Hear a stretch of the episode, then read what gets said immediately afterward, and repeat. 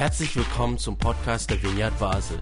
Mit einer Online-Spende auf unserer Website kannst du unsere Arbeit und Vision finanziell unterstützen. Vielen Dank fürs Mittagen und viel Spaß beim Zuhören. Ihr Lieben, guten Abend. Es freut mich, heute wieder hier dabei zu sein, auch wieder mal als Predigerin.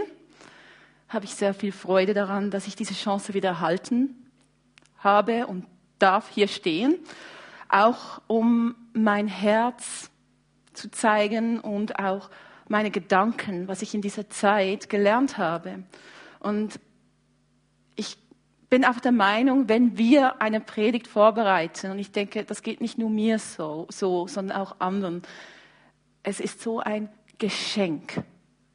Es ist vor allem ein Geschenk an sich selber, weil man darf und man nimmt sich die Zeit und man hat auch dafür die Zeit, tiefer in den Text oder in das Thema hineinzugehen. Und plötzlich tun sich so, so Geheimnisse und so wunderschöne Schätze auf. Und ja, das, ist super. Ich, ich kann es nicht mal beschreiben. Das ist einfach nur toll. Und da bin ich auch sehr dankbar, dass ich gerade diese Chance erhalten habe, gerade über das Thema Osterwärts weiter zu predigen. Ja, Ostern steht schon bald vor der Tür. Und viele, inklusive meinen Kinder, meinen zwei Jungs, freuen sich auf Osterhasen und viel Schokolade. Ja! ich denke, wir Erwachsenen ja auch, oder? Genau. Und auch heute sind wir weiterhin bei diesem Thema Osterwärts. Aber vor Ostern findet noch etwas anderes, sehr Wichtiges statt. Und das ist Karfreitag. Oder sagen wir es so, ohne Karfreitag gäbe es keine Ostern. Und das wird oft vergessen, vor allem bei den Kindern, die sich ja auf die Schokolade freuen.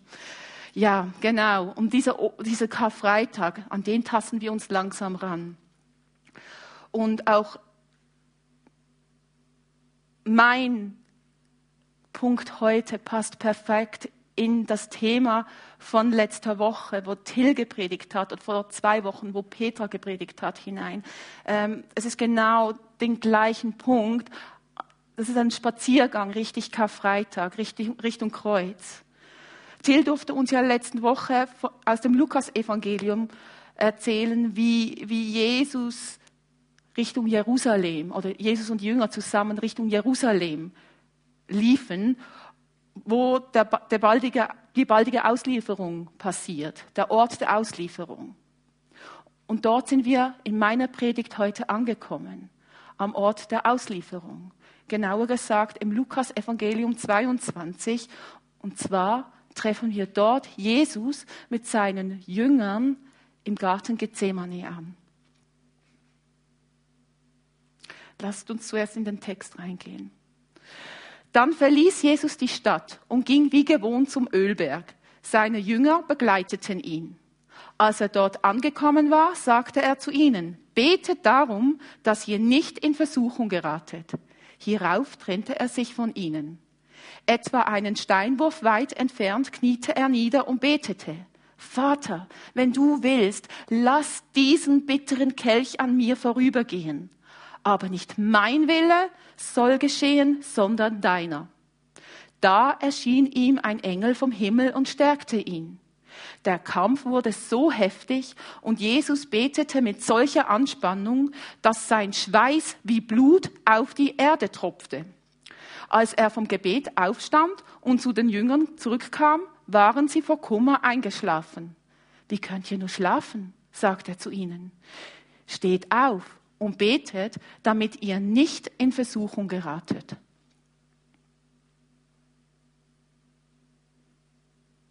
Es ist die Nacht des Verrates. Jesus hat soeben seine letzte Mahlzeit mit seinen Jüngern verbracht. Und es geht ihm psychisch überhaupt nicht gut. In gewissen Übersetzungen heißt es, er erlitt Todesängste. Wir sehen auch, dass er ähm, Tropfen, Schweißtropfen so groß hatte wie Blut. Er, er betete ganz fest. Das sind alles Zeichen vor Angst. Also Jesus ging es psychisch nicht gut. Und das dürfen wir jetzt in diesen Versen erleben und mit ihm sehen, was eigentlich hier los ist. Und daher denke ich, wir, dass er genau aus diesem Grund zu einem Ort geht, wo seine Gewohnheit ist. Es heißt in Lukas Evangelium, er ging wie gewohnt zum Ölberg. Ein Ort, wo er seine Gewohnheit hatte. Er, kannte, er, er fühlte sich wohl dort. Es war der, ein Ort, wo er sich wohl fühlte. Einen Ort, wo, wo er vielleicht loslassen konnte. Es war ein Ort, da wollte er hin, das zog ihn dorthin.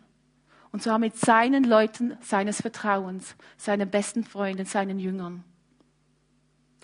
Also, dieser Jesus, unser Jesus geht mit seinen Freunden in den Garten Gethsemane zum Ölberg.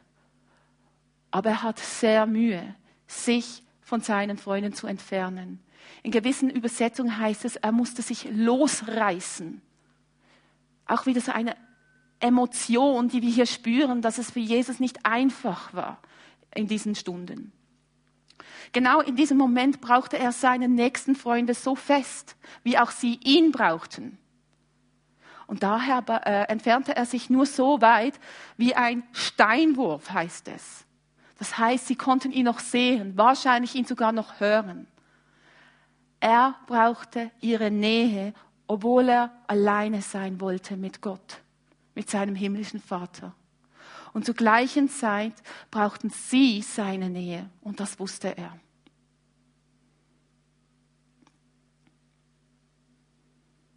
Im Lukas Evangelium erleben wir Jesus menschliche Seite, seine Gefühle ganz stark, wie wir auch in diesen paar Versen sehen können. Jesus, der Gott ist, fühlt in seinem menschlichen Körper Todesangst, Sehnsucht, Hilflosigkeit. Ich wünschte, ich könnte euch zeigen, wie, wie, wie der Kampf war. Aber wir müssen es einfach versuchen zu verstehen. Vielleicht kennt ihr alle einen Ort, wo ihr schon diese Gefühle oder ähnliche Gefühle erlebt habt. Und in dieser Todesangst, in dieser Hilflosigkeit, betet, geht Jesus auf die Knie und betet zu seinem Vater und sagt, Vater, wenn du diesen Kelch von mir nehmen willst, Vater, wenn du diesen Kelch von mir nehmen willst. Jesus ringt mit seinem Vater. Er ringt mit Gott. Er möchte den Weg Richtung Kreuz nicht nehmen. Das wäre sein Wunsch. Den Weg, den er schon lange angekündigt hat an seine Jünger, den Weg, den er wusste, dass er von, von Anfang an wusste, dass er diesen nehmen musste, müsse. Er wusste von Anfang, dass es dort endet und trotzdem dort anfängt. Aber in diesen schweren Stunden sagte Jesus, Vater, wenn möglich, nimm diesen Kelch von mir. Jesus stand vor einer Versuchung, wegzulaufen. Aber Jesus wäre nicht Gottes Sohn, wenn er dieser Versuchung erlegen wäre. Und darum blieb dieses Gebet unerhört.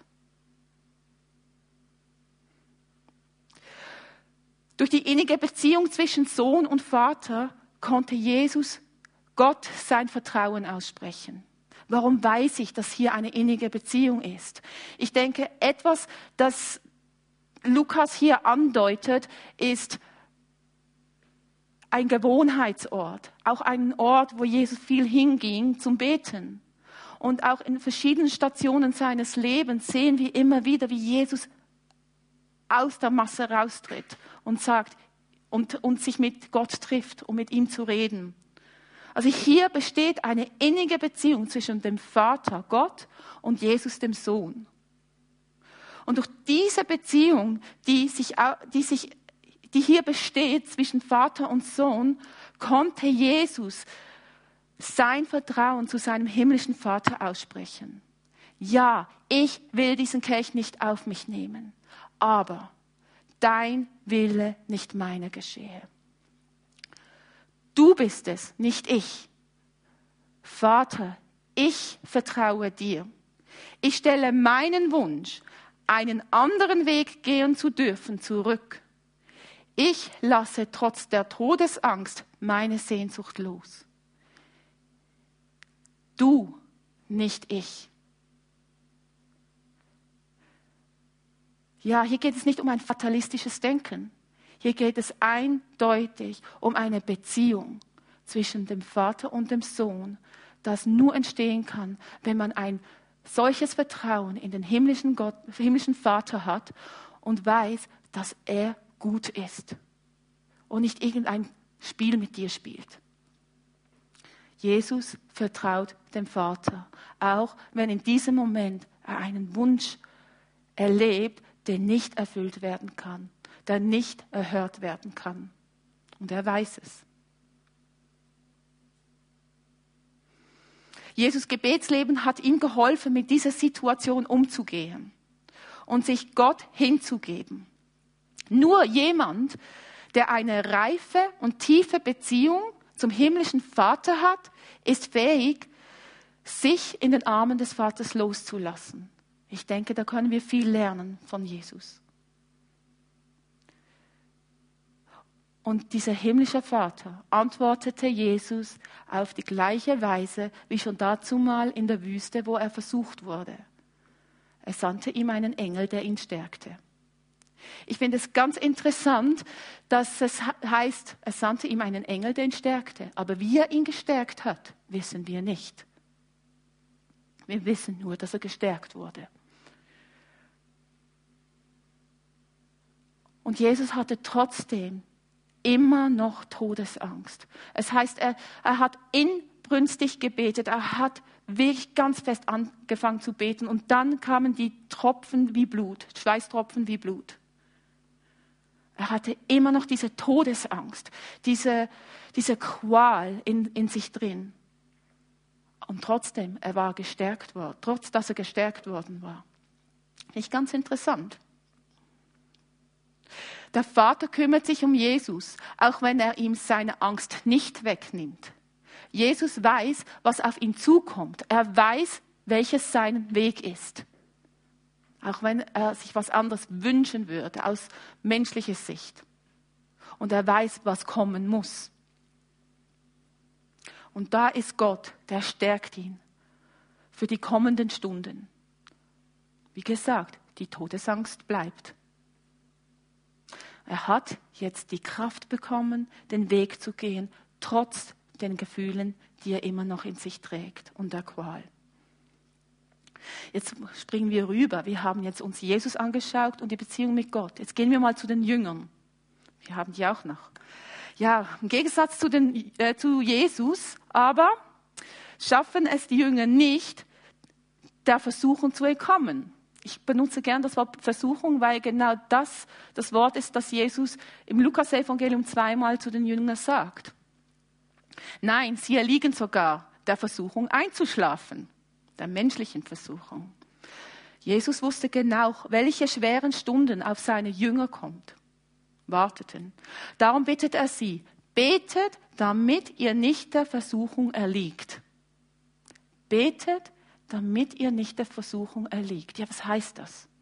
Das heißt, die Versuchung wird kommen. Die wird kommen. So wie sie nachher schlafen, weil sie müde sind vor Kummer, kommen auch andere Versuchungen. Aber betet dafür, dass ihr diesen Versuchungen nicht, nicht erliegt. Was für Versuchungen redet denn hier Jesus? Ich denke, schon nur Kapitel 22 im Lukas-Evangelium gibt uns ganz viele Beispiele. Erstens, Zuerst mal haben sich ja die Jünger gestritten. Wer ist der Größte von allen? Ja, das ist doch sehr menschlich. Ich bin besser als du.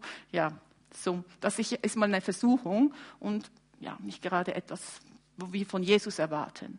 Oder Judas ist gerade der Versuchung erlegen, erlegen dass er Jesus verratet.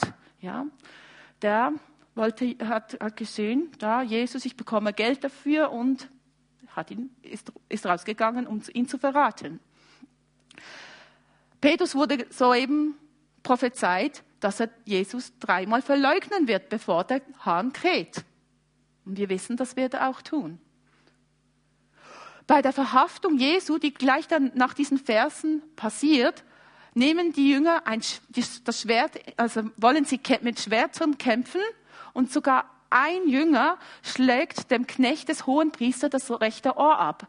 Für mich hört sich das sehr als eine menschliche Reaktion an. Ja, wir kämpfen für dich, für dich, Jesus. Hört sich doch gut an, oder? Ich könnte noch von vielen anderen Versuchungen der Jünger äh, reden. Aber ich finde, genau die genannten schon nur in diesem Kapitel 22 sprechen für ein typisches menschliches Verhalten. Ja, die Jünger waren Menschen und sie haben nicht alles so gesehen, wie es Gott in seinem Plan gesehen hat und immer noch sieht. Würden wir uns nicht gerade genauso verhalten wie die Jünger in dieser Situation? Ich sage ja, natürlich. Wir tun es ja täglich. Ich gebe euch ein Beispiel mit meinen Kindern. Meine Kinder streiten darüber, wer das bessere Kind ist. Sie ratschen bei mir, wenn das andere Kind was getan hat, was es nicht sollte. Mami, hast du gesehen? Von dem Stil, oder? Und sie genießen es. Sie verleugnen es, wenn zum Beispiel in der Nacht ein Buch gelesen wird, anstelle, dass sie schlafen. Und sie haben ein unwahrscheinliches Gerechtigkeitsempfinden, das oft nicht gut endet. Irgendein Kind ist am Schluss immer verletzt, weil das andere findet, das ist nicht richtig, wie du mit mir umgegangen bist. So wie die Jünger im Garten Gethsemane, als sie das Schwert hochnehmen wollten. Und hier reden wir doch nur von meinen Kindern. Und daher würde ich sagen, ich denke und ich weiß und wir wissen, dass wir als Erwachsene kein bisschen besser sind. Oder? Wir verhalten uns genau wie die Jünger. Die Versuchung, diese menschliche Seite rauszulassen, das so, hä, hast du gesehen? Zum Beispiel Ratscher über jemanden oder hinten durchreden, wie man so schön sagt, oder Schadenfreude. Das sind doch die Versuchungen. Aber ist das die richtige Reaktion? Und wir sehen, die Jünger da, haben, haben genau diese Reaktion, wie auch wir heute haben. Ich sage jetzt ganz klar, Versuchungen gehören zum Leben wie das Essen und das Atmen. Wir erleben Versuchungen jeden Tag. Jesus wusste, was auf seine Freunde, die Jünger zukommen wird. Einfach zu meinem PowerPoint. Das ist immer so ein Punkt, wo ich gesehen habe im Text, was so rausgehighlightet ist.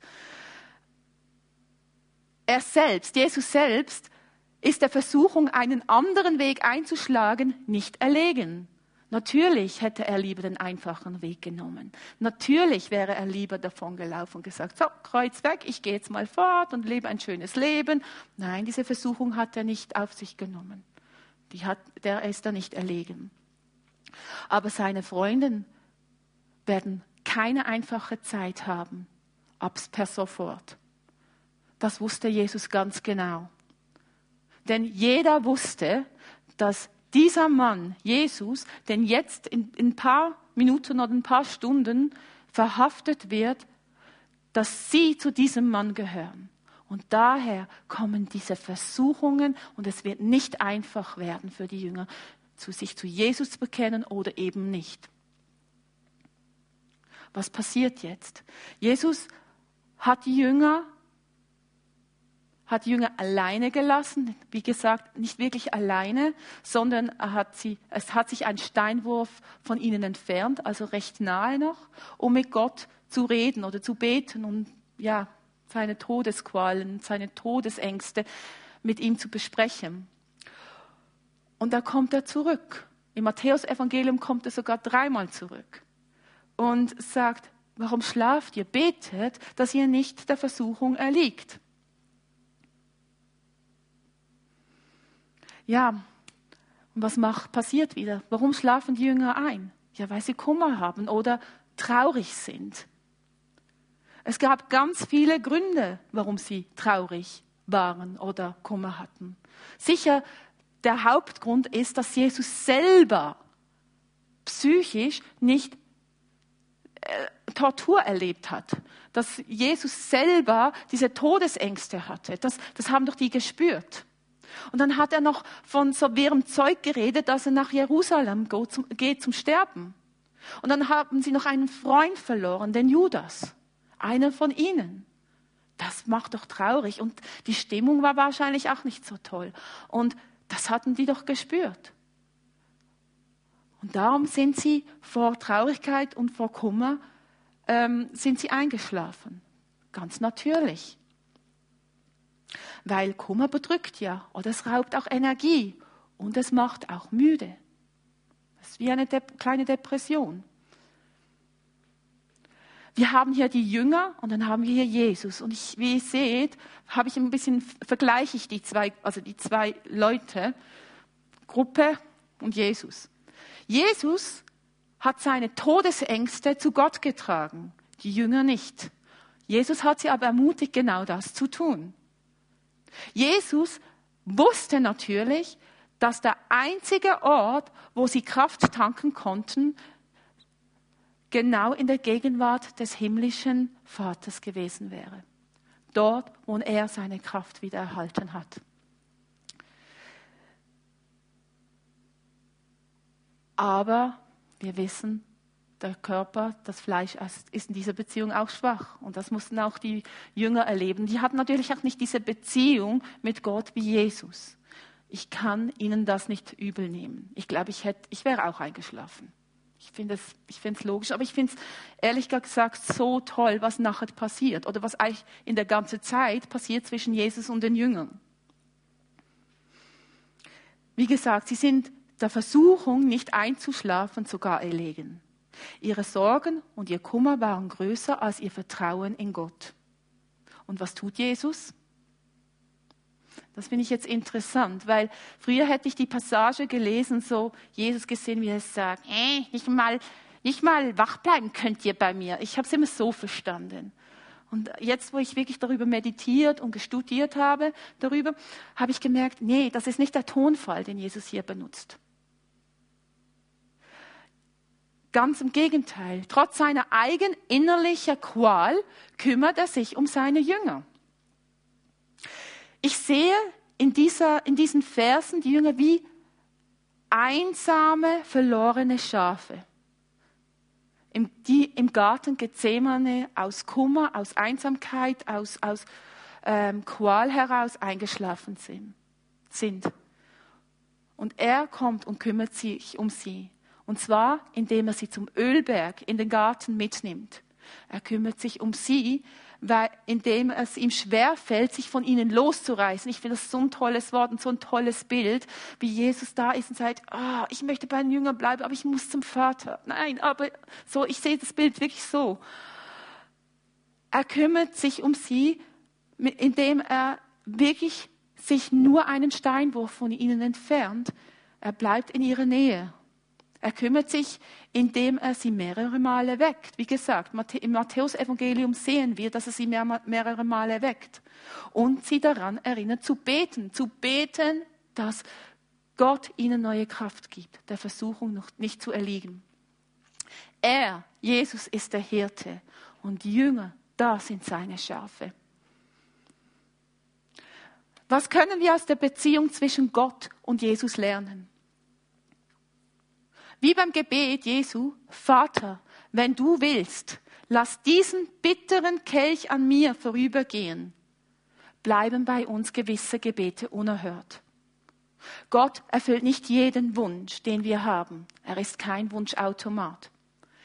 Er ist aber immer da, auch in unserer dunkelsten Zeit.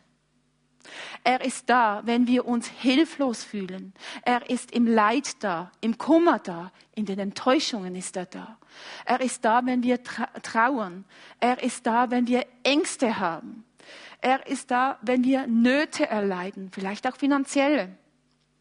Er ist da, wenn wir krank sind. Er ist da, wenn wir Schmerzen haben. Ich lege jetzt natürlich alles ein bisschen in die negative Seite, aber ich glaube, das ist auch der Punkt hier.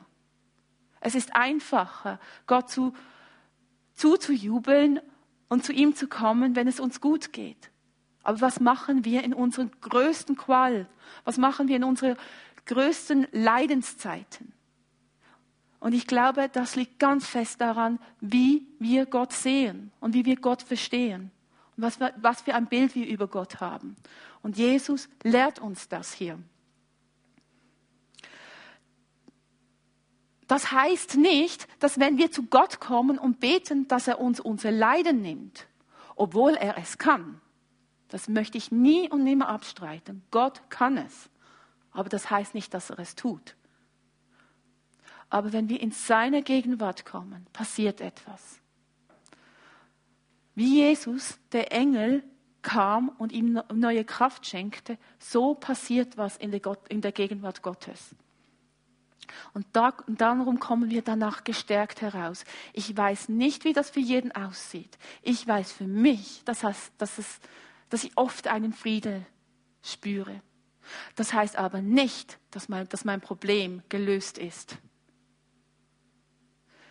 Wir kommen gestärkt aus unserer Zeit mit Gott, wenn wir in seine Gegenwart kommen. Auch wenn sich unsere Situation nicht geändert hat. Und hier liegt ein unwahrscheinliches Geheimnis. Wenn wir zu ihm, zu unserem himmlischen Vater sagen können, ich vertraue dir, lieber Vater.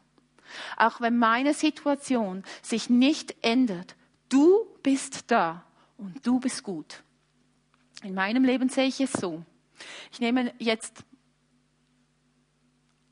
vielleicht ein sehr spezielles Thema in meinem Leben. Ich denke, es gibt Leute, die fühlen es genauso. Ja, vor ein paar Jahren, eigentlich genau gesagt, als ich 40 wurde, bin ich in eine Midlife-Crisis hineingeraten. Die taucht auch heute immer wieder mal auf, wie kleine Depressionen. Plötzlich realisierte ich, dass viele meiner Lebensträume aus verschiedensten Gründen nicht erfüllt worden sind oder in Erfüllung gegangen sind. Plötzlich hatte ich Falten im Gesicht, ich werde älter, Arthrose in der Wirbelsäule, die ich scheinbar geerbt habe, und ich gehöre eindeutig nicht mehr zu den Jungen. Für die bin ich alt, etc.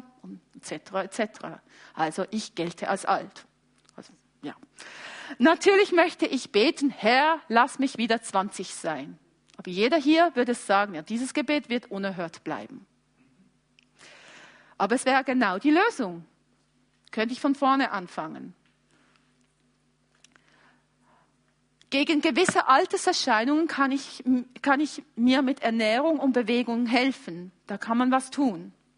Aber das Gefühl, das die Midlife Crisis ausgelöst hat, die Enttäuschung, wenn man zurückblickt und plötzlich merkt, hey, ich wollte doch so viel anderes anders machen noch in meinem Leben. Und jetzt bin ich doch schon über 40. Die bleiben. Natürlich kann ich auch Botoxen und so weiter. Die Möglichkeit bestehen, aber es ändert nichts daran, wie ich mich hier fühle. Und eben, dass meine Lebensträume nicht in Fülle gegangen sind. Aber damit, genau damit kann ich zu meinem himmlischen Vater gehen. Und der sagt zu mir, dass auch eine über 40 Person noch Träume haben darf. Und dass er auch einen Plan hat für mich, dass er mich gebrauchen will.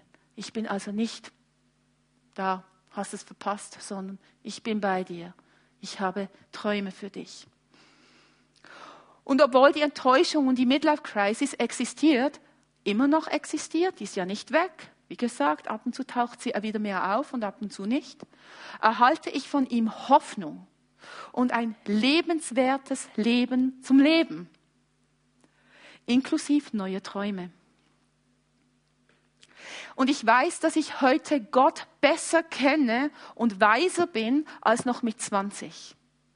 Ich weiß, dass mein Glaube heute gesünder ist als anno dazumal.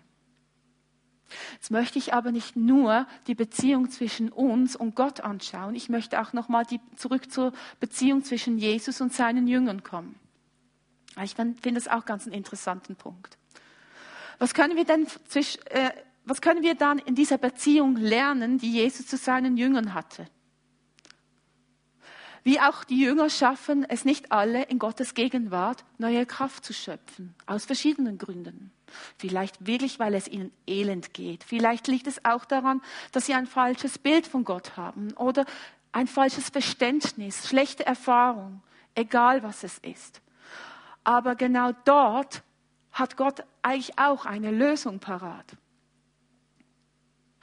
Und ich glaube, da dürfen wir ganz klar von Jesus lernen der trotz seinem eigenen Qualen sich um seine Jünger gekümmert hat, die vor Kummer erschöpft waren. Wenn du in Not geratest, suche die Gegenwart des himmlischen Vaters. Und wenn du das nicht mehr kannst, suche einen Menschen, der dich trägt, indem er dir zuhört, segnet und betet, mit dir weint und dich tröstet. Und wenn du zu denen gehörst, die trotz deinem eigenen, deinem eigenen Leiden von Gott gestärkt wurde, gehe und sei Jesus zu den anderen, indem du für sie betest und du für sie da bist. Ihr Lieben, ich glaube ganz fest daran, dass Gott uns auf übernatürliche Weise begegnen kann. Aber hier geht es nicht um das. Ich glaube, so, so älter ich werde, dass das Geheimnis darin liegt, dass Gott uns in unserem alltäglichen Leben treffen möchte, mit allem, was wir sind, mit allem, was wir fühlen, mit allem, was wir erleben. Unsere guten Seiten und unsere schlechten Seiten. Das Geheimnis ist die Beziehung zum himmlischen Vater. Komm so wie du bist, lade bei ihm ab. Lass los, vertraue ihm, schöpfe neue Kraft. Und wie Jesus, gestärkt durch den himmlischen Vater, aber immer noch voller Todesangst, lasst uns unsere Mitmenschen tragen, lasst uns ihnen zuhören, ermutigen und trösten. Amen.